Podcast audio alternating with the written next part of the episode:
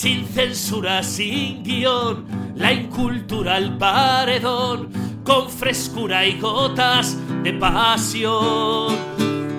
Sin corsé de ideologías, sin altares ni herejías, sin dobles morales de salón, sin el maldito tic-tac del reloj, sin miedo al que dirán, sin dedo acusador, expertos en finales que comienzan. Y no es ningún secreto, aquí ni un solo pelo de vergüenza. Somos sinvergüenzas. Hola sinvergüenzas, bienvenido, bienvenida a un nuevo episodio de Sinvergüenzas. Hoy tenemos a una doctora, hoy vamos a hablar de medicina, concretamente de bacterias. Vamos a hablar de la microbiota y nada más y nada menos que tenemos a la doctora Sari Arponen, creadora del libro, autora del libro, es la microbiota idiota que es un título que puede parecer así un poco, pero lo explica bien en el libro porque, el porqué de ese título y es, es una historia muy curiosa que te voy a dejar que la descubras. Es la entrevista seguro que más me he preparado en mi vida, bueno, la primera entrevista que me preparo en mi vida, porque, bueno, pues antes de hablar con ella eh, me, leí su libro y la verdad es que te habla de, de la microbiota, te habla de las bacterias, de, de los dos cerebros, de, por qué se le llama al estómago el segundo cerebro, de todo lo que nos influye eh, nuestro, lo que antes era la flora intestinal, que ahora es la microbiota, que bueno, pues un sistema de bacterias que eh, está en cualquier parte, ¿vale? No solo en nosotros, pero nosotros tenemos nuestra propia microbiota y que afecta eh, directamente a la salud hemos hablado del Helicobacter pylori, hemos hablado de, bacterias que hacen daño en el estómago, porque, bueno, pues eh, me interesaba a mí personalmente, y de, por qué nos afecta el estómago en las emociones, por qué las sentimos ahí, porque, bueno, hemos hablado de muchísimas cosas y por qué es tan importante en nuestro estado, en nuestro día a día, cuidar la microbiota. La doctora es, eh, Saria Pornen es doctora en Ciencias Biomédicas de la UCM, especialista en medicina interna, es profesora universitaria, es experta en microbiota, eh, en nutrición, o sea, es una pasada, es una pasada. Y lo que más me gustó del libro y de esta charla es que em, estaba explicado muy de la calle, muy bien, muy entendible, no es un idioma médico.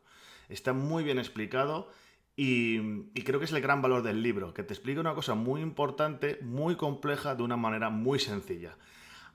Así que, sin más, en la entrevista también vas a ver que es un lenguaje muy sencillo, muy, muy concreto y muy fácil de entender. Y espero que te aporte tanto o más de lo que me ha aportado a mí. Somos sinvergüenzas. Hola, ¿qué tal? Doctora Sari Arponen, ¿verdad? Arponen, Arponen. Arponen, Arponen, que como como su reno que tiene ahí detrás indica, aunque hable español mejor que yo prácticamente, es, de Finlandia, ¿verdad? De nacimiento, si no me equivoco. Sí, correcto.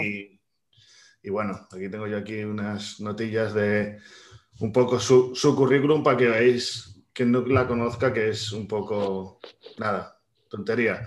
Es doctora en Ciencias Biomédicas por la Universidad Complutense de Madrid, especialista en medicina interna, profesora universitaria y experta en microbiota. Licenciada en, medicina por la Universidad de Murcia, se especializó en medicina interna en el Hospital de la Princesa en Madrid. Tiene un máster de enfermedades infecciosas y otro en VIH, un posgrado de tres años en psiconeumonología clínica por la Universidad de Salamanca y es experta en nutrición, cofundadora, bueno, es experta en nutrición y además es cofundadora de Slow Medicine Revolution, que es una plataforma de divulgación sobre salud y estilo de vida. Me quedarán cosas, pero, pero bueno, he hecho un poco un resumen. Eh, vamos a hablar mucho de la microbiota, ¿no? Porque sobre todo ha sacado, bueno, mira, que ya va por la segunda edición. Bueno, ya va por la quinta, en realidad. Va por la quinta. Es la microbiota idiota. me, encantó el título. Yo te conocí en una entrevista con, con Pablo Fuente. y, bueno, mm, me compré el libro porque lo que suele recomendar Pablo me encaja bastante y tiene bastante credibilidad. Y en sus primeras páginas leo, en la introducción leo, ojalá que no, pero quizás lo que te voy a decir te pasa a ti o a alguien de tu familia. Dolores de cabeza, hinchazón de tripa después de comer, alergias, dermatitis atópica, alguna enfermedad autoinmune, una ansiedad galopante o esos kilos de más de los que no hay cómo deshacerse. En, en todas estas situaciones hay una disbiosis, un desequilibrio de la microbiota. Y digo, esta señora me conoce. ¿Cómo va esto? No, bueno, lo que pasa es que todas estas cosas, algunas de ellas o muchas de ellas, eh, le pasan a muchísima gente hoy en día. Y por algún motivo mm, se ha normalizado. Parece que es normal que te duele la cabeza de vez en cuando, que es normal que se hinche la tripa, que es normal que cuando vamos cumpliendo años cada vez sea más difícil pues quitarse algún kilo que va apareciendo. Eh, pues parece que todo esto o el tener alguna enfermedad o varias enfermedades parece que es como normal, pero realmente, eh, vaya, mm, no, no, tendría por qué ser normal, desde luego, y si todo eso pasa, pues habría que buscar las causas y ponerle remedio, porque esas, eh, bueno, también yo, por supuesto, he tenido mis propios achaques y vivir así siempre con algún achaque o alguna molestia, te quita mucha calidad de vida, ¿no? Sí, desde luego. Es que además yo, la, yo esto que he nombrado, todo, todo. Y, bueno, pues eh, eh, estoy ahí en un proceso que tal, que, por eso me resonó. O sea, en cuanto que leí eso en el prólogo, bueno, en el prólogo no, en la introducción, me devoré el libro. Eh, no, literalmente, que también lo hago, no, pero claro, por el tema de, ansiedad y, todo esto, que, no sabemos darle, darle nombre. Entonces, como para, para introducir a modo de... A, un lenguaje llano, porque además el libro a mí me gusta mucho porque tiene mucho sentido del humor eh, y, se lee muy fácil, ¿no? Mm. Pero así a modo llano, ¿qué es esto de la microbiota? Gracias por lo del lenguaje llano. Fíjate que hubo una crítica en Amazon que alguien me lo ponía como algo negativo, lo del lenguaje, porque, pero bueno, yo lo prefiero eso a que se entienda bien, a que, a que sea un lenguaje súper técnico y que no lo entienda nadie, porque para eso ya están los tratados de medicina, ¿no? Pues eh, la microbiota, seguro que todo el mundo, cuando decimos flora, la gente sí que sabe de qué hablamos, ¿verdad? Porque antes eh, se decía flora eh, y ahora se dice microbiota, pero bueno, es lo mismo, es, todos esos microorganismos que tú, no sé si a ti por edad te pillaría o no, pero porque pienso que eres a lo mejor más joven que yo, pero no lo sé. Eh, ¿Te suena la, de, la serie esta de una vez en la vida? Sí, claro. Bueno, pues en Érase una vez la vida eh, había unos, es que mi hija lo ha visto hace, hace no tanto, ¿no? había una especie de, como parecían como morcillitas, morcillitas así marrones con patas. Bueno, pues eso era la microbiota, que la flora que sacaban en hace una vez la vida, ¿no? Entonces, la microbiota al final son todos esos microorganismos, sobre todo bacterias, que es lo que más se conoce y lo que más piensa la gente, pero también hay virus, eh, la mayoría de los virus que tenemos pues no son malos, eh, hay, hay protozoos, que son como animales de una sola célula, hay hongos, como la cándida, por ejemplo, que no tiene por qué ser mala siempre, pues y arqueas, desde luego, pues todo eso constituye la microbiota, son todos esos microorganismos que tenemos en la piel, en la boca, en el intestino, en la orina, en el semen, en todas partes. Y que tiene que estar ahí para estar sanos. Claro, o sea, es que a mí me, llamó muchísimo la atención, ¿sabes? Porque yo he tenido, ahora no, casualmente, pero sobre todo cuando hace calor, pues en los pliegues, eh, bueno, las rodillas, o en todos los sitios donde toca pliegues, eh, se me pone muy rojo y, y, y luego, claro, me entero, que a lo mejor aquí peco de ignorante, ¿no? A través del libro, de que la piel es un órgano. Nunca, nunca lo había visto nunca lo había visto así, ¿sabes? A lo mejor cualquiera que esté escuchando dice, bueno, pues este chaval que vuelva al colegio, ¿no? Pero pero es verdad que es el órgano más grande que tenemos y que es el que más contacto tiene con, todas las amenazas exteriores, o sea, es la que realmente nos protege de los de todos los virus malos, pero también puede de los buenos, ¿no? Como decías. Bueno, sí, la piel es, efectivamente el órgano más grande, el órgano más pesado que tenemos. Eh, muchísima gente tiene ahora problemas en la piel, pues desde eczemas hasta picores, eh, enfermedades crónicas eh, como la psoriasis. Bueno, acné lo tiene muchísima gente, incluso la adulta, esa dermatitis atópica. Hay muchísimos problemas de la piel y en, en todas estas problemáticas eh, la microbiota de la piel está alterada. Eh, también suele estar alterada la microbiota intestinal y hay una cosa muy curiosa y es que el intestino y el cerebro que están conectados, mm, pues el cerebro también está conectado con la piel, como es obvio. Y hace más de 100 años ya se hablaba del eje intestino-cerebro-piel. Y así mucha gente que tiene problemas en la piel cuando están más estresados, por ejemplo, de una época, pues yo qué sé, más estrés en el trabajo, les empeoran los problemas cutáneos. Y claro, eh, mucha gente cuando tiene problemas en la piel, pues eh, están venga a echarse cremas, que bueno, pues yo no digo que una crema determinada en un momento determinado no pueda ayudar, pero no piensa que la alimentación influye también sobre mm. cómo está la piel, que influye cómo está la microbiota del intestino y sobre todo la microbiota intestinal y la microbiota cutánea y no piensan en que a lo mejor ducharse todos los días y restregarse ahí con un estropajo o con una esponja quizás no es tan bueno para la mayoría de la gente, ¿no? Y son cosas que a menudo pues no caemos porque uno va con un problema de piel al médico y más, o menos le dan una crema y poco más a menudo. Sí, te suelen decir dermatitis. Sí, que dermatitis no quiere decir dermatitis, lo único significa eh, derma, que es piel, itis, que es como ponemos en medicina cualquier cosa que esté inflamada. Entonces, dermatitis quiere decir inflamación de la piel, pero no, no habla nada de la causa y las causas pueden ser muchísimas. Claro, es que yo he ido, yo he ido a veces, yo he ido a veces con estos picores que te digo, he ido, he llegado hasta, hasta el dermatólogo con mis seis meses de espera y mis todos estos, o sea que, que han seguido y, eh, son picores de de levantarme por las noches, o sea, de despertarme por las noches y tener que rascarme.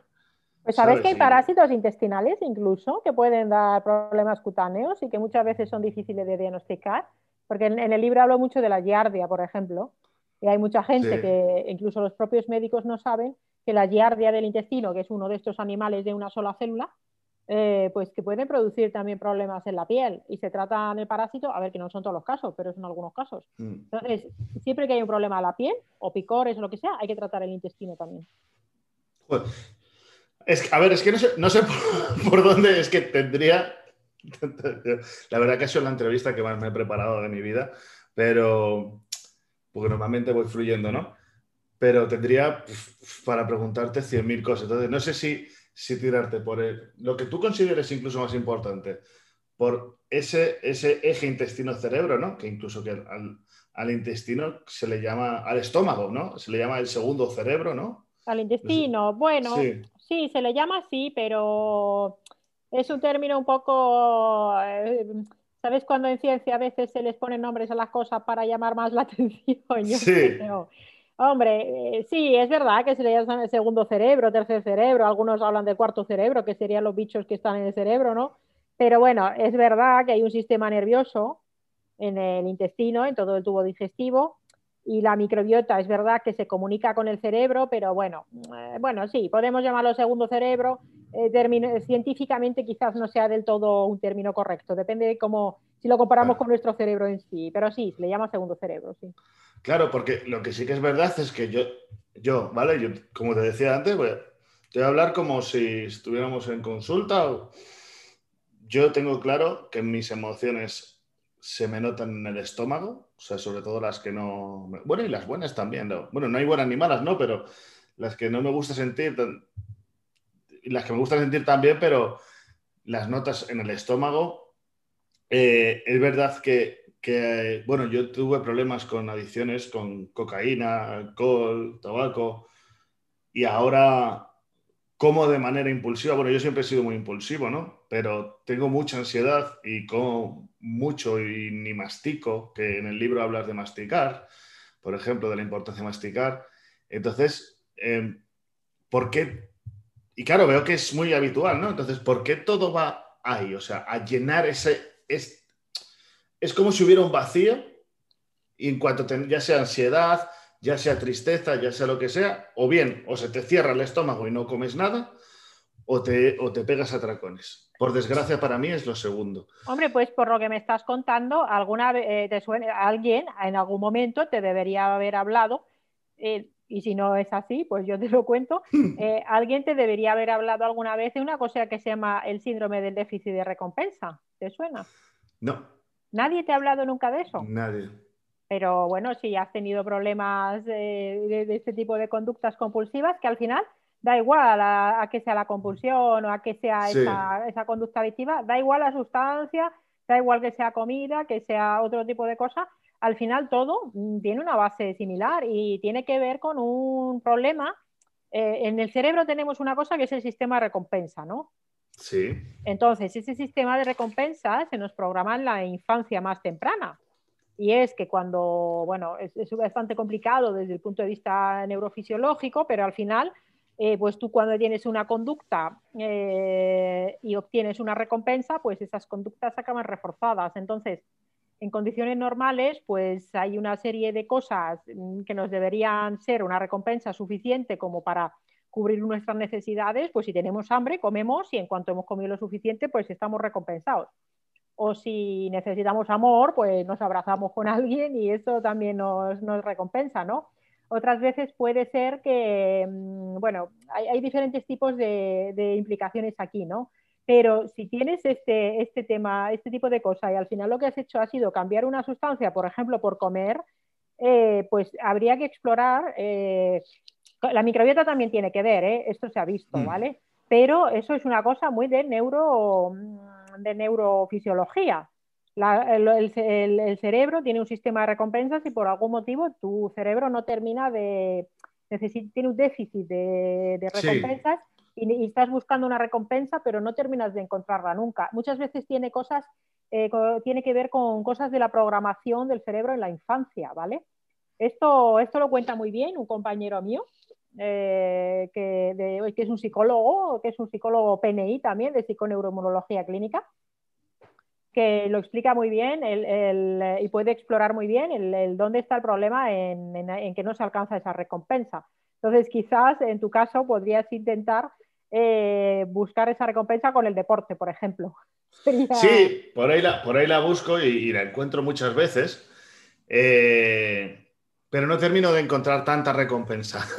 claro, porque, bueno, habría que ver, pero sí, la microbiota con el tema de la recompensa también tiene que ver, porque como comentas, el intestino, la microbiota, modula también todo lo que es el eje intestino-cerebro. Mm. Las relaciones son bidireccionales. Bueno, lo habrás leído en el libro, el intestino manda señales por diferentes vías al cerebro, el cerebro manda señales al, sistema digestivo eh, y por eso es por lo que lo cerebral, eh, las emociones, sean, eh, no es que sean buenas ni malas, pero sí son positivas y negativas, que no es lo mismo porque buenas son todas evolutivamente. Claro, claro. Claro, evolutivamente. Todas te avisan de algo.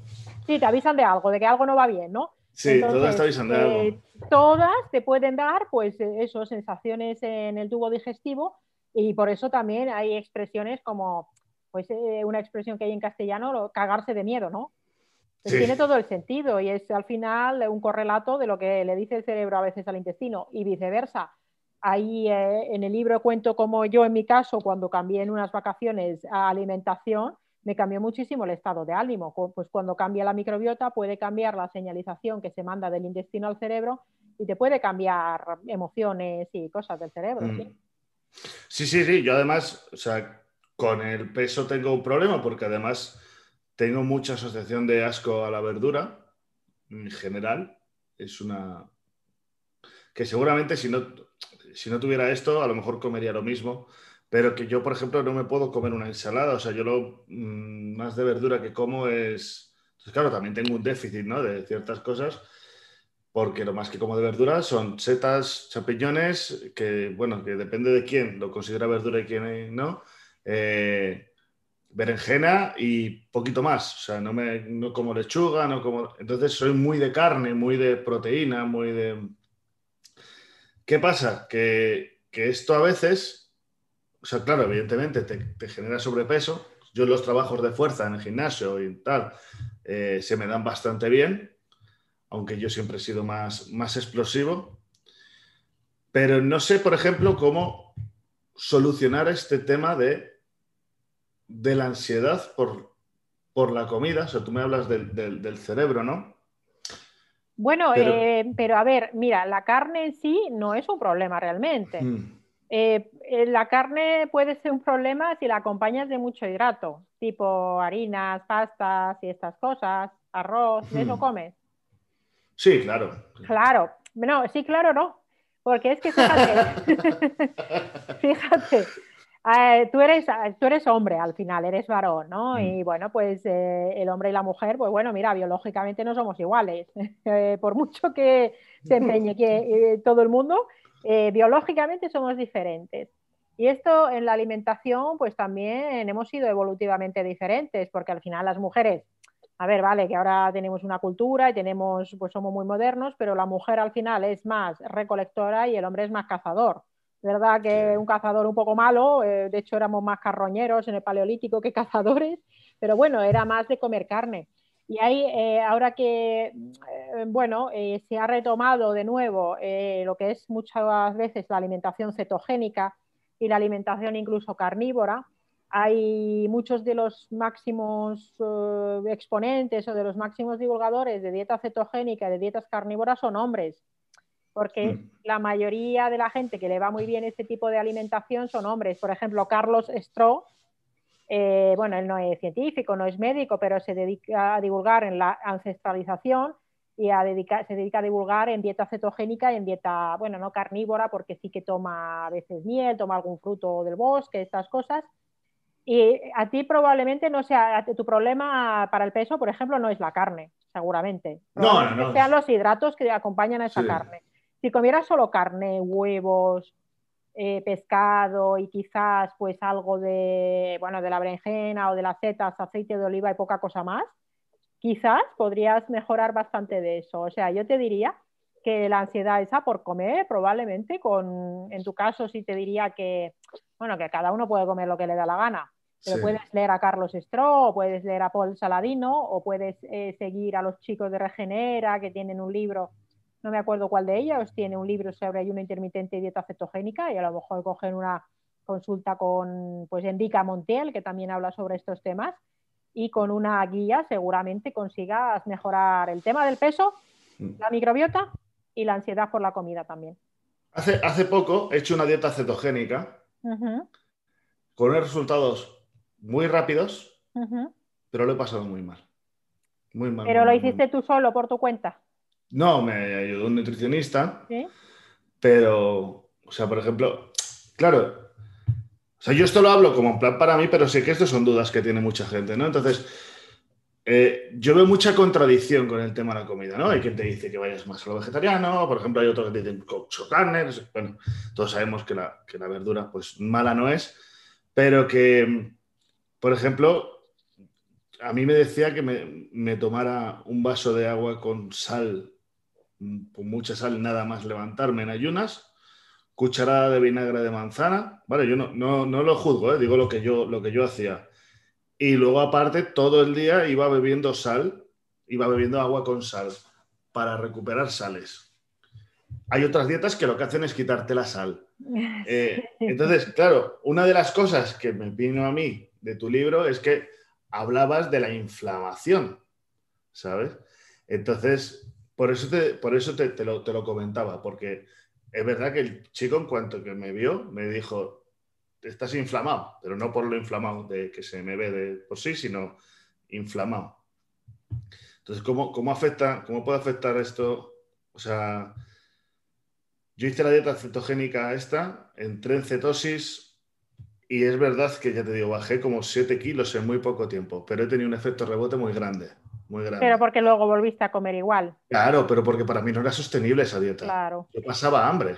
¿Sabes qué pasa? Que eh, cualquier dieta o cualquier em, intervención de este tipo nutricional eh, no se tiene que adaptar la persona a la dieta, sino que se tiene que adaptar la dieta a la persona. en la cetogénica en concreto, eh, la entrada en cetosis tiene que ser muy progresiva y luego la salida también tiene que ser progresiva. Es lo que se llama dieta inversa. Y si pasabas hambre, pues algo mm, a lo mejor no estaba bien configurado, porque no sé, se trata precisamente la cetogénica de lo que se trata es de no pasar hambre. Mm. Entonces, eh, claro, no conozco tu caso particular, entonces si se pasa hambre, eh, algún problema, o sea, no sé, eso de que hay que pasar hambre eh, necesariamente, a ver, una cosa es que sí que hay que aprender a aguantar un poco el hambre, en el sentido de que si hacemos un ayuno nocturno largo, pues podemos aguantarnos ese ayuno y luego comer, no pasa nada por pasar un poco de hambre de vez en cuando, pero pasar hambre todo el rato no y no saciarse bien de comida tampoco. Entonces, quizás algo, pues ahí cuando hay un profesional de la salud que te está guiando, lo que hay que decirle es, mira, me está pasando esto, cámbiame algo porque no lo estoy pasando bien. Hmm. Y hay que adaptar siempre la dieta a la persona y no la persona a la dieta. Aquí fue, aquí fue, fue así, lo que pasa que al final yo lo dejé porque yo lo veía insostenible, o sea, veía que era una dieta momentánea y yo no quería una cosa momentánea, yo quiero un, un, estilo de vida, ¿no? Y, ahí no, lo encontré. Probablemente una dieta paleo, sin llegar a la cetogénica, o una evolutiva, eh, sea suficiente sin necesidad de que sea tan mm. cetogénica. Puede ser una low carb, baja en hidratos, sin más. Porque luego dices de la vegetariana. Em, bueno, las dietas vegetarianas, en tu caso concreto, eh, pues si no te gusta, pues es, es, muy difícil. Y la vegetariana, se puede hacer muy bien y ser muy sana, pero también se puede hacer mm, muy mal y ser mm. todo menos sano. ¿eh? Claro, yo es que de toda la vida eh, he comido fatal. Toda la vida. Lo que pasa es que siempre he sido un palo. Siempre. Bueno, siempre no. Ya llevo más años sin ser un palo que siendo un palo, ¿no? Pero a eso de los 19 años o algo así, cambió el metabolismo y dice ¡pum! Como, un globo, ¿no? Y, mira, eh, aquí voy a meter una, una, cosa que me hizo mucha gracia de tu libro, esto es consecuencia de tu libro, solo lo pueden ver los que están en, YouTube, pero yo he tenido muchos problemas intestinales y muchos problemas de, estómago, ¿no? Entonces, eh, por eso me parece muy importante. Y referente a estos problemas de estómago, no sé si será justo la siguiente nota que tengo, pero bueno, me lo sé de memoria. Eh, yendo al médico, porque yo decía, hostia, no es normal la inflamación que tengo, o sea, yo no sabía nada del tema de la inflamación en sí, ¿no? Como la tratáis vosotros, sino que yo me sentía hinchado, ¿vale? Que al final era inflamado, pero bueno, pues por, lógica simplemente. Y fui y decía, joder, tengo gases de más y no voy al baño bien y no tal. Y me hicieron la prueba del soplar, ¿no? Para buscarme la helicobacter. Y dio positiva. Y me metieron un chute de, antibióticos que no fui casi capaz de soportarlo. O sea, no sé cuántos antibióticos me dieron. Te darían tres probablemente y el omeprazol. Sí, bueno, e, era, no sé, era como cada vez, o sea, era llenarte la mano de pastillas y, para adentro, ¿no? Claro, entonces de repente ves en el libro que, que no, o sea, que no es tan bueno, o sea, que incluso la Helicobacter puede ser beneficiosa. Depende. claro, por eso. ¿Podrías comentarme algo sobre esa... A ver, el Helicobacter, sí, el Helicobacter es una bacteria que la tiene la mitad de, de las personas del mundo, ¿vale? Entonces, desde esa mitad, la mayoría de la gente no tiene problemas de salud por el Helicobacter. Es verdad que hay gente que le puede favorecer que haya una úlcera gástrica o en el duodeno, esas heriditas, ¿verdad? O que incluso a mm. mayores en algún momento llegue a desarrollarse un cáncer. Y es verdad que se puede asociar con algunas enfermedades, pero no es tanto por el helicobacter como cuando hay otras alteraciones que hacen que haya una disbiosis, un desequilibrio de la microbiota de forma global, que haya un ambiente inadecuado para ese helicobacter y eso es lo que acaba haciendo que se desarrolle la enfermedad. Entonces, ¿qué pasa? Pues que como es una bacteria, la medicina lo que nos dice es, vale, pues como puede dar problemas, matamos el helicobacter eh, a todo el mundo los que lo tengan. Y es verdad que si hay una úlcera o si hay un cáncer gástrico, un linfoma gástrico, o una hemorragia digestiva, que son cuadros graves, vale, pues usamos antibióticos. Pero en el resto de las personas, mm, lo cierto es que hay gente que cuando se trata el helicobacter con antibióticos, el propio tratamiento con antibióticos a veces les puede llegar a dar más problemas eh, que el helicobacter. Eh, porque se les queda una disbiosis, un desequilibrio de la microbiota, se les puede quedar un sobrecrecimiento bacteriano en intestino delgado, a lo mejor, eh, o incluso cuando se erradica el helicobacter se ha visto que hay más propensión a tener cáncer de esófago, es decir, nos libramos del cáncer de estómago, pero hay más propensión a cáncer de esófago, cuando se les trata a los niños tienen más propensión a alergias y también aumenta la propensión a la obesidad cuando se trata el helicobacter con antibióticos porque se altera la señalización de una sustancia que se llama grelina y la grelina la llaman también la hormona del hambre. Cuanto más, eh, y aquí, pues eh, cuando el estómago está lleno, pues se inhibe la producción de grelina y cuando hay hambre hay más grelina. Y entonces la gente que se ha tratado el helicobacter, pues puede ser que tenga más dificultades o más facilidad para coger peso o más dificultad para perderlo. ¿Y eso es reversible? Tanto una cosa como la otra.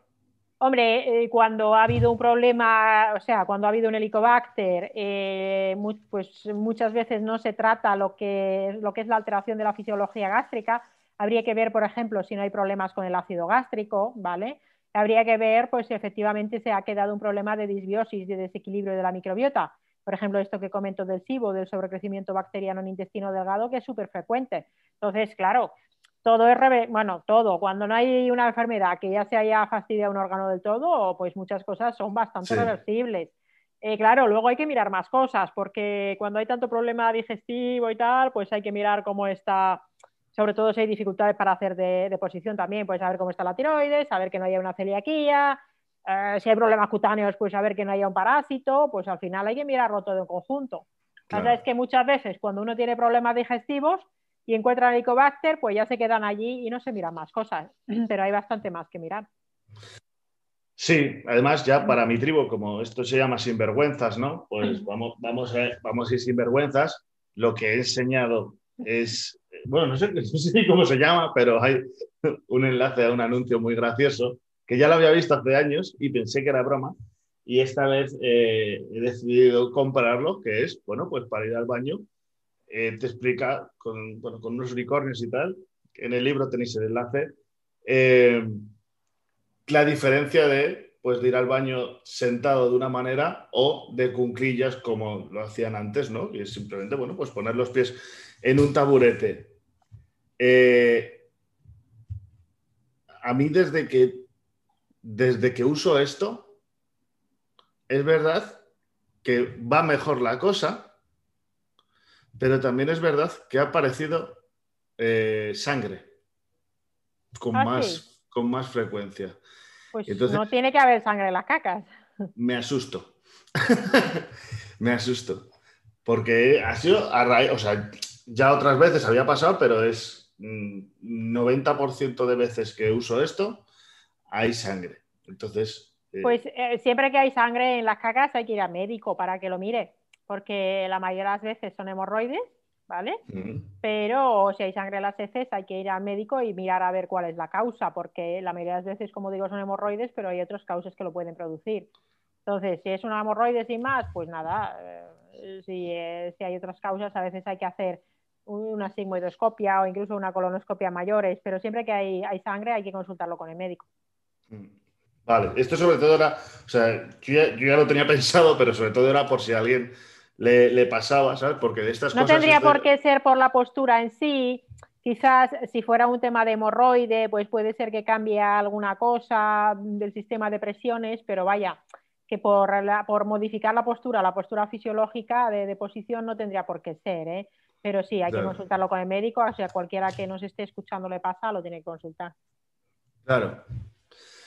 Hay una frase bueno, muchas gracias por esta aclaración, porque la verdad que es una cosa que me preocupaba. Eh, hay una frase que tienes en el libro que me gustó mucho, que se llama, si te falta memoria, entrena tu intestino. Esto así, o sea, claro, evidentemente en el libro sale explicado, pero así como eh, en un par de frases, ¿por qué, ¿por qué entrenar tu intestino si te falta memoria? Al final, pues como comentábamos, eh, hay esas relaciones bidireccionales entre el intestino y el cerebro, entre la microbiota intestinal y el cerebro, también la de la boca, claro. Em, y el cómo está la microbiota intestinal, eh, pues modula muchas sustancias que van a influir sobre el estado del cerebro. Y en concreto, además, hay una situación que a mucha gente le pasa, que es la neuroinflamación, que es tener inflamación a nivel cerebral, que no es una meningitis ni nada de mm. eso, no es nada que se vaya a ver en una prueba de imagen, pero cuando uno tiene mm, esa niebla mental, eh, que es esa falta a veces de claridad mental, mala memoria, a veces dolor de cabeza, falta de energía, o que duerme y a lo mejor no se levanta reposado, pues muchas veces eso es señal de que hay una neuroinflamación. Claro, que lo que se inflama no son las neuronas, ¿vale? Mm. Lo que se inflama, inflaman son otras células, que son las células gliales, que son las que cuidan a las neuronas, digamos, hay diferentes tipos de células ahí, y unas son del sistema inmunitario, y esas son las que se pueden inflamar. Entonces, cuando hay inflamación a nivel intestinal y un exceso de permeabilidad de la barrera intestinal, que es cuando se separan las células intestinales demasiado y pasa toda la porquería de la luz intestinal para dentro del cuerpo, pues también se puede inflamar el cerebro. Y muchas de estas cosas, como digo, pues si uno tiene falta de energía, no descansa bien y eh, tiene esa sensación de niebla mental, pues tampoco puede, tampoco tendrá buena memoria ni para estudiar ni para rendir en un trabajo creativo o intelectual. Por eso, pues ya decía otra de las frases, Hipócrates, que todo empieza en el intestino y efectivamente para tener un cerebro sano hay que tener un intestino sano y bueno, y también un músculo sano, por ejemplo, que del músculo muchas veces eh, pues no se habla y el músculo para tener el cerebro sano también es súper importante. Pues, justo lo del, músculo es, curioso también, ¿eh? Pero es que la, verdad, eh, os recomiendo muchísimo el libro, ¿eh? O sea, mira, eh, voy a omitir el tema de la sopa amarilla, que lo tenía aquí, lo tenía aquí planteado, pero cuando leáis el libro y ah, veáis la parte de la sopa amarilla, veréis que Sari nos escribe el libro con la filosofía nuestra de sinvergüenzas. ¿vale? Para, el final voy a dejar eh, un poco que me, que me hables un poco sobre sobre suplementación, ¿vale? Esto ahora, no te voy a robar mucho más tiempo, pero sí me gustaría saber, a nivel incluso personal, eh, suplementación, porque incluso en tu introducción hablas de, que de repente un día no sé que te encontrabas mal y te metiste, bueno, te metiste, claro, yo hablo con mi lenguaje de adicto, eh, que, cogiste una, una pildorita y, y, te, y esnifaste el, el, contenido, ¿no? Y, y, al día siguiente estabas perfecta. O sea que, claro, que con esto no estamos incitando a que nadie snife nada, de momento, ya hablaremos. Pero, pero bueno, eso me, resultó curioso. Pero había una cosa que se llama cronodisrup, joder, cronodisrupción. Sí, sí. Que claro, dices, el trabajo nocturno, la cena tardía, acostarse tarde, ejercicio físico tardío, acostarse y levantarse a horas irregulares, horarios irregulares de comida, que por ejemplo yo, que también trabajo en el tema de transporte, eso está a la orden del día. Bueno, es que casi todo lo que hay en este cuadro, eh, de fase horario, exposición a la luz azul por la noche, gran cosa mía que, también invitas a, hacer una desconexión digital eh, en el libro, ¿no? Pero, pero sí, sí, o sea, eh, que todo esto lleva, bueno, y ya y la falta de exposición a la luz natural por el día, que esto es lo, yo creo que es lo único que incumplo, por eso me lo saltaba. O sea, lo único que cumplo, pero que todo esto lleva a la cronodisrupción. ¿Vale? Yo soy un pecador de la pradera de los, o sea, del móvil en todo el día, ¿vale? También lo podría considerar una adicción, no me avergüenzo de decirlo, pero por la noche antes de dormir siempre miro el móvil, siempre tal. Y y aunque le baje la tonalidad, eh, fíjate que dicen lo de la luz azul. ¿Cómo, cómo nos afecta tanto esto? O sea, que, así, igual, en dos frases, o sea, quien quiera profundizar que lea el libro, pero yo vi muy importante esto de la cronodisrupción. ¿Cómo le explicarías esto a alguien rápidamente. Es que dos de las cosas que más nos enferman hoy en día son el estrés crónico, ¿vale? Bueno, eh, los estresores crónicos por un lado y lo que digo de la cronodisrupción por otro lado.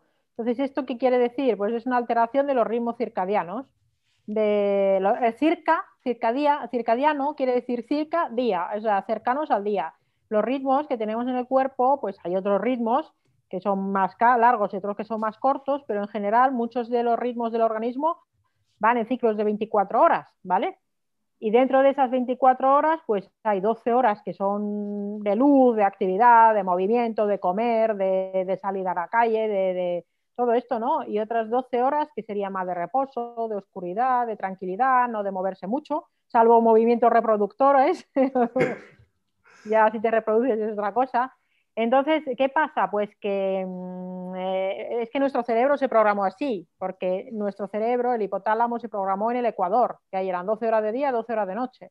Lo que pasa es que ahora, por el día, muchas veces estamos en interiores, es decir, no tenemos luz del día, y por la noche eh, seguimos en interiores, pero sí tenemos luz, la luz artificial. Hmm. Entonces, esto a nuestro cerebro, pues no sabe qué carajo hacer con eso. Dice, eh, pues bueno, pues hay, no hay luz cuando tiene que haberla y hay luz cuando no tiene que haberla, pues tú verás. Y entonces esto altera un montón muchas funciones corporales, eh, muchas funciones hormonales, la melatonina, mm, que es súper importante no solo para dormir, sino también como antiinflamatorio y antioxidante, pues se trastorna, el cortisol se trastorna, la tiroides se trastorna. Y cuando todos los ejes hormonales se trastornan, al final los ejes hormonales lo que hacen es permitir que funcione el metabolismo y el metabolismo lo que hace es repartir la energía por el organismo. Entonces es imposible eh, cuando se trastornan los ritmos circadianos, sobre todo de forma prolongada, es imposible estar sano. Es que fíjate que ya una noche mal dormida hace que al día siguiente tengas alteraciones del cortisol y la insulina y lo que comas al día siguiente te va a engordar más que si hubieras dormido bien. Por ejemplo. Y aparte, y aparte que sueles tener tendencia, yo por ejemplo, en mi caso personal, los días que duermo mal, suelo tener tendencia a comer mal. Claro, porque tienes una alteración en el reparto de energía del organismo mm. por, la, por la disfunción de, las hormonas. Entonces, esto nos enferma, que a todos nos... Yo confieso, yo soy una persona con tendencias nocturnas, pero mm, intento, o sea, no me dejo, no me dejo, porque si me dejara me podría quedar hasta la mil leyendo o haciendo, pues viendo alguna serie incluso, pero no me dejo porque sé que es malísimo y que enferma. Entonces, mm, hay un, en el libro doy los enlaces de cómo hacerse el diagnóstico de si hay un problema y doy también la referencia a un libro, este libro de un catedrático de fisiología de la Universidad de Cantabria, em, que se llama, el libro se llama Hicimos la luz y perdimos la noche. Entonces, esto nos enferma un montón. Y los móviles, pues está muy bien, pero chicos, es que nos enferman, nos enferma mogollón. Hmm aunque bajes el contraste y todo. Es que es, da igual, da igual. El estar continuamente conectados al final, el hecho de tenerlo incluso cerca al móvil, ya te cambian cosas en el cerebro. Eh, habría que intentar esconder el móvil eh, al máximo. Sí, bueno, tu libro tiene, tiene una, una, bibliografía que si, la, que si coges esa bibliografía y te la lees, no sé, cualquier humano normal se puede tirar 10 años leyendo libros cuánto tiempo de investigación te ha llevado a ti escribir este libro? No, hombre, a ver, piensa que el libro lo he escrito en base a conocimientos adquiridos a lo largo de muchos años. Mm. Entonces, eh, eran cosas que... O sea, el libro es divulgativo. Yo en una charla para profesionales o cuando hago docencia en la universidad profundizo muchísimo más. Entonces, esto son cosas muy, muy del día a día y muy sencillas eh, que ya me sabía, que no necesito sea, sé mm. dónde está, me lo sé, o sea, lo podría contar, ¿no? Sin necesidad de, de, investigar, o sea, son cosas que llevo estudiadas desde hace años. No, digamos que han sido muchos años de, de documentación informal y luego ha sido sentarse, sentarme y escribirlo. Claro. Vale, pues ahora, justo antes de entrar a, al tema de la suplementación, y pues, oye, a lo mejor si nos puedes hacer alguna recomendación o cosas así, aunque ya vi que también, pues, todo sale en el libro también, pero que depende del, depende de lo que te pase en este caso, pues, oye, Pero claro, como estábamos hablando, muchas veces no sabes si es un problema de inflamación de las, de, las células del cerebro, si es un problema del estómago, o sea que es un poco también ir probando, ¿no? Pero cambiando así un poco de tercio, he visto que yo soy muy, o sea, yo salí de, mi tema de las ediciones con ciertas sustancias, ¿vale? No de, no de las adiciones, porque ya has visto que sigo teniendo adiciones y las, las tendré toda la vida, como todo el mundo. No, pero a ver, a ver, a ver. Si dices, si dices que las tendrás toda la vida, eso es una profecía autocumplida. No, pero me refiero que las tendré toda la vida porque igual que soy adicto a, la comida, soy adicto a mi hijo. O sea que soy... Bueno, bueno, pero eso no es una adicción en sí, eso es otra eh, cosa. Eso ¿eh? que no es malo, pero, pero bueno, que hay cosas que, necesitas en, grandes, en grandes... Entonces, bueno, a mí me ayudó mucho el desarrollo personal. El prólogo de tu libro lo escribe el Mago More, que, bueno, pues aparte de ser un conferencista y humorista, eh, tiene mucho, eh, en el desarrollo personal, tiene, tiene un libro también sobre desarrollo personal y tal. Y, y me, me, chocó porque casi al principio del libro, de hecho en la página 28, y ya sabéis que las primeras páginas de los libros son de, o sea, que empiezan casi en la 15, te cargas el diagrama del Ikigai, pero, pero de un plumazo, y llevaba eh, pues últimamente, no sé, en el último año habré escuchado a gente hablarme del Ikigai como que era lo que yo necesitaba para encontrar mi misión en la vida y en el trabajo y en todo esto. Y, de repente, ¡pum!, cojo este libro y pone, este diagrama no es el Ikigai, no es Ikigai. y lo argumentas. Claro, es que ese diagrama eh, eh, lo llaman así pero ese diagrama es el, diagrama de Venn del propósito de Zuguzaga, eh, es el apellido. sí, ¿no? Es Zuguzaga, es que es un apellido sí. Zuzunaga. Zuzunaga, Zuzunaga. Pero claro, es que dices, o sea, esto que nos están enseñando y que nos traga. Y yo soy, yo soy muy de desarrollo personal, ¿eh? Pues casi todo lo que hay aquí atrás es de desarrollo personal. Pero claro, yo este diagrama lo he visto mucho. Y este diagrama a mí me lo han enseñado mucho como en plan de, esto es muy importante para encontrar el propósito de tu vida, saber a qué dedicarte y vivir feliz y pleno. Cuidado, que la promesa no es una estupidez. No, pero sí, el, diagrama está muy bien. El diagrama sí está bien, pero no es el Ikigai, eso. vale, por eso. Porque dices, si esto se lo enseñas a un japonés, te podría cara de haba, ¿no? Entonces, ¿nos cuentas qué es el Ikigai? Así Claro, es que, a ver, eh, es que sabes qué pasa, que en, este mundo del desarrollo personal, del coaching, del mentoring y todas estas cosas que hacemos, el mindfulness incluso que hacemos en el mundo occidental, si todo eso está muy bien, eh, súper fan, me parece fenomenal y ayuda mucho a la gente. Lo que pasa es que muchas veces cogen cosas de filosofías o de culturas orientales en este caso y nos lo venden como que esto es lo que hacen en, bueno, en este caso en Japón y esto es el Ikigai. Bueno, pues eh, será interesante, en este caso lo del propósito vital y el diagrama que hago, pero eso no es el Ikigai. Efectivamente, eso se lo cuentas a un japonés, el japonés te dirá, pues chico, yo esto del diagrama no, no tiene nada que ver.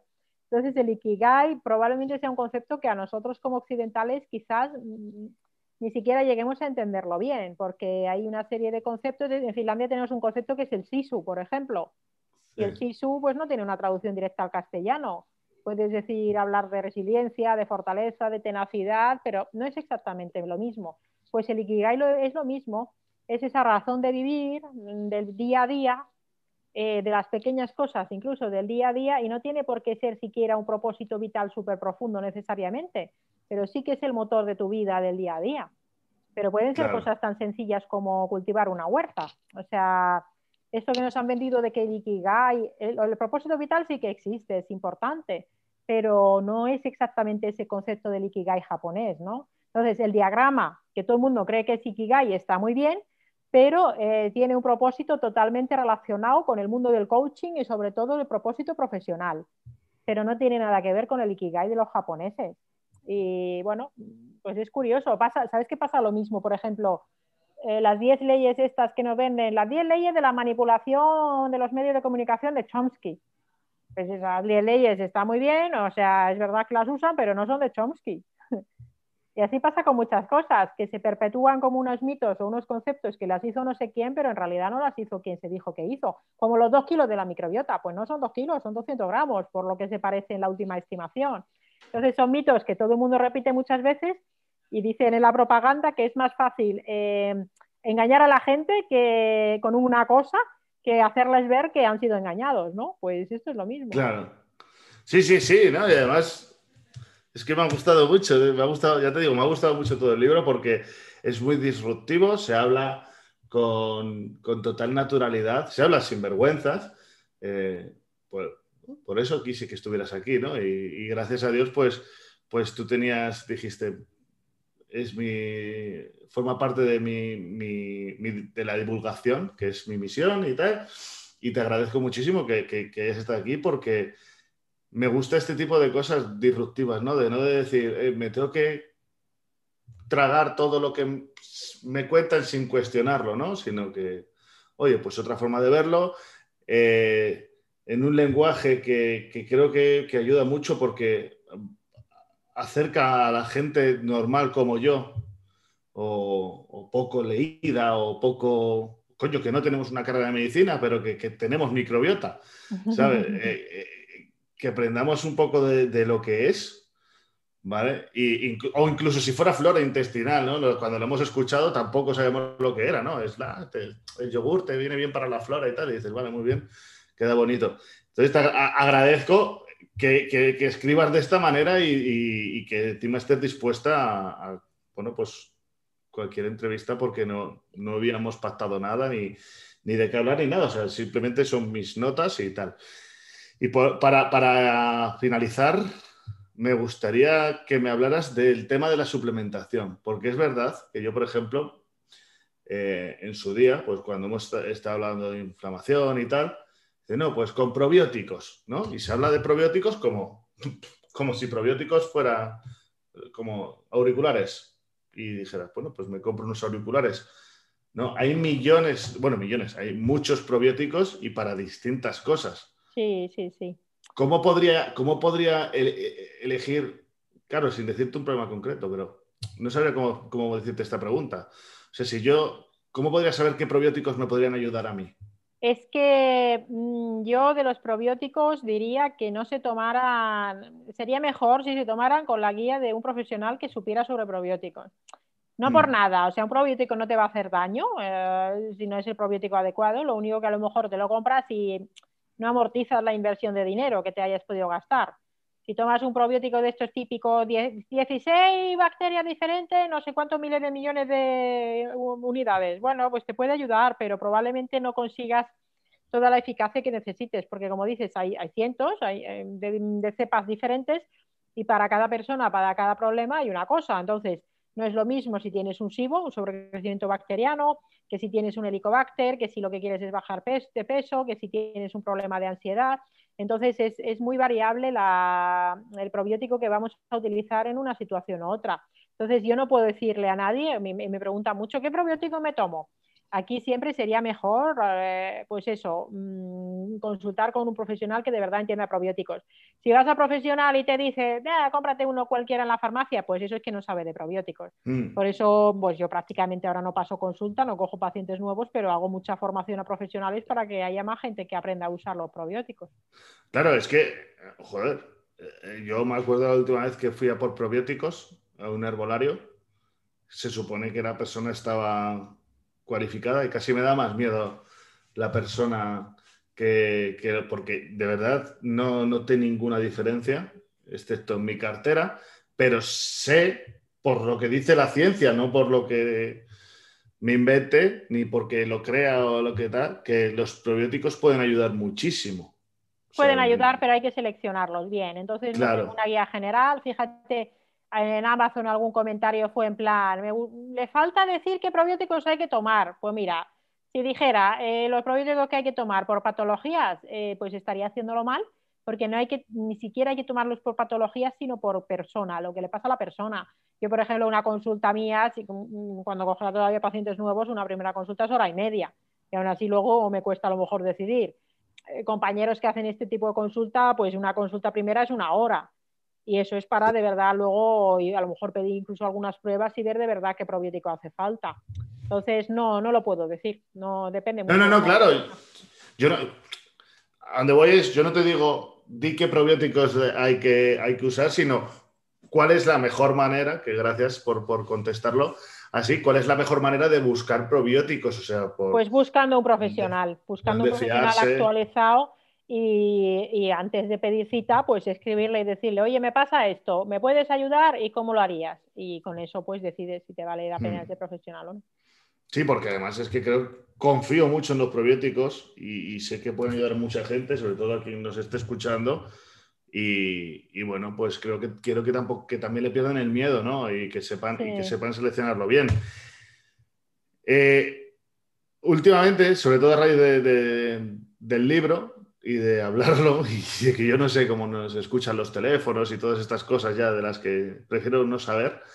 Eh, me vienen un montón de publicidades, por ejemplo en Facebook, ¿no? de análisis de tu, de, tu microbiota, ¿no? de, de empresas que, que te ofrecen, pues eso, hacerte un test de tu micro... Bueno, no me acuerdo cómo es, pero bueno. ¿Eso cómo, hasta qué punto de recomendable es? O sea, ¿qué, qué respuestas te puede dar eso? Pues a ver, mira, como estamos sin vergüenzas, me estoy moviendo porque. Sí, sí, tú estás en tu casa. No me, se, me está, se me va a acabar la batería y tengo el cargador, entonces me voy a mover aquí para poner el cargador, ¿vale? Ahí está. Además, me encanta. Las, ventajas del mundo. Claro, me encanta que te integres en, la onda del programa. Las ventajas del mundo online, ¿verdad? Claro. Pues mira, los, los test de microbiota, pues eh, es verdad que se venden muchísimo eh, y mucha gente se los pide por su cuenta porque son pruebas privadas y uno pues contacta a un laboratorio y se lo hace. Pero mira, cuestan entre 200 euros lo más baratillo hasta 800 euros los estudios más caros que se llaman de metagenómica, que lo que hacen es eh, analizar todo el material genético que hay en una muestra determinada, ¿no? Lo que pasa es que estamos de, nuevo en lo mismo. Esto sin que te lo interprete luego un profesional y lo ponga en el contexto de lo que te pasa, pues no es tan útil. Y luego hay otra cosa. Imagínate que tienes, qué sé yo, un parásito, ¿no? Por ejemplo, o un helicobacter, y lo tratas, eh, pues ya sea con fármacos o con sustancias naturales, herbáceos y probióticos. En el momento que tratas eso, o un sobrecrecimiento bacteriano, en el momento que lo tratas, ya te cambia la microbiota. Y ese análisis de cientos de euros que te has hecho ya no te sirve. Entonces, primero, pues lo mismo, con un profesional actualizado eh, que diga las pruebas que hay que hacerse y se considera que de inicio es necesario un estudio de microbiota, pues se puede hacer. Yo tengo muchos pacientes que se han hecho el estudio de microbiota por su cuenta pensando que es como el santo grial y que con ese estudio de microbiota van a conseguir arreglar sus problemas. Pero la microbiota no se trata de, es que los seres humanos somos un poco así, ¿no? Tengo problema, pues voy a buscar una solución fácil, o, aunque me cueste dinero. Y realmente la microbiota no es tanto de hacerse análisis eh, de cientos de euros y luego tomar suplementos también de X y gastarse X dinero, como hacer todo lo demás que en realidad es gratis, que es mm, pues hacerse el análisis de salud de lo que le pasa a uno, la alimentación, ese estilo de vida, la desconexión, y luego ya mayores, si de verdad pues no se soluciona o parece que hay un problema grave, pues buscar ayuda con un profesional para hacer un buen diagnóstico, que eso es lo que le falla a muchísima gente, que no tiene un buen diagnóstico, como la celiaquía o como esos parásitos que no son tan fáciles de ver, y luego ya poner el tratamiento. Pero yo empezar uno por hacerse un, a ver, si te sobra el dinero, pues bueno, ¿qué más da? Pues te haces un test de cacas. Yo, por ejemplo, yo no me he hecho nunca un análisis de microbiota. Yo misma no me lo he hecho, porque no lo he considerado necesario yo tomo suplementación y tomo probióticos y he tenido mis problemas de salud y bueno, los tendría si no hiciera las cosas que hago. Pero yo no he visto nunca necesidad de hacérmelo, por ejemplo, y, no siempre me encuentro bien. Pero bueno, sé que la microbiota es muy dinámica, que si me lo analizo ahora, que yo sé que en mi caso, para dentro de dos semanas, cuando me llegue el resultado, además no voy a tener la misma, la misma microbiota tampoco. Entonces, están pero considero que están mejor si los indica un profesional. Vale. Pues nada, no, es que podría hablar un montón de esto, pero gracias por, por este ratillo que, que nos has brindado. Y te vuelvo a decir, o sea, es, es la microbiota idiota. Eh, eh, la explicación del título la tenemos dentro del libro, ¿vale? No, tiene nada que ver con, que nos estén insultando, pero sí es verdad que me, gustó, porque me gustó el título porque es como... No es solo la carne, la verdura, o no es, no es solo esto, o sea, es que, es que claro, o sea, yo sobre todo esto que leía al principio de tienes ansiedad, en la piel, en, el dolor de cabeza eh, y eh, sobrepeso, claro, dices que, me, has hecho, me lo has juntado todo, entonces no es ni una cosa ni otra. Y, la verdad es que es un libro muy, muy, muy, muy, muy recomendable de leer, sobre todo por su lenguaje. O sea, es un libro, me parece, de, de medicina bastante avanzada, pero explicado como, como pues, en lenguaje de calle. Y si, ese es, si esa era tu, intención, mi percepción es que lo has conseguido. Muchas gracias. Sí, no, el título efectivamente no es un insulto a nadie. Eh, lo, bueno, me lo sugirió Mago More, al, al principio me costó un poco. Siempre digo, la primera idiota soy yo, porque yo cuanto más estudio, pues, eh, tío, cuanto más estudias de estas cosas, más dices, jolín, pues si es que antes no tenía eh, ni idea y ahora menos, cuanto más estudio más veo lo que, lo que queda por saber, ¿no?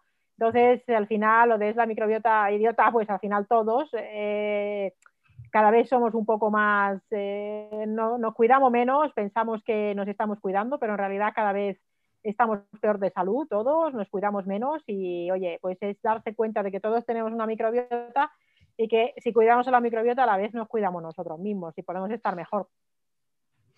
Y además que está conectado con todo, ¿no? Porque bueno, esto sí que lo ponen, pues te metes abajo yo aquí del, tanto del vídeo como del podcast pondré el enlace para, para ir a por el libro, quien lo quiera comprar, pero en, cualquier resumen del libro te pone eso, que está en el ojo de un huracán, tal, o sea que es como que es algo que conecta todo en, en global, ¿no? O sea que hay microbiota por todas partes. Por todas partes. Incluso en la Estación Espacial Internacional. Es increíble.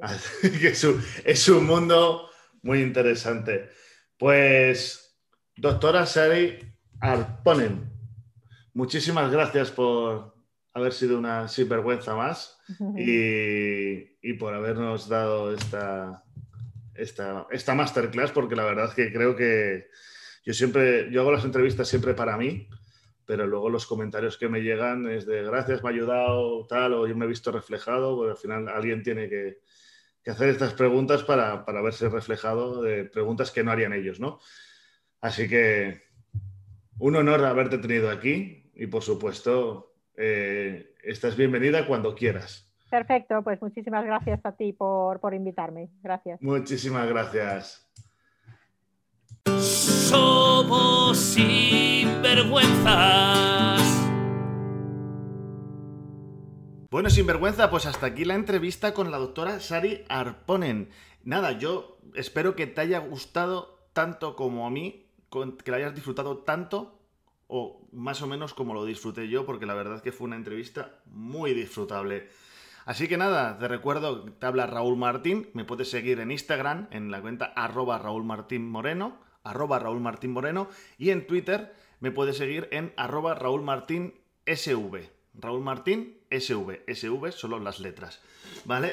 Entonces, también te, recuerdo que esta entrevista la puedes ver si nos quieres ver las caras en el canal de YouTube, nos puede, en, mi canal, Raúl Martín-Sinvergüenzas, Raúl Martín-Sinvergüenzas, y que ahí voy subiendo contenido, voy, subiendo, está creciendo bastante el canal, hay más entrevistas para que, bueno, pues el que tenga el valor de querer verme la cara, pues ahí se la dejo.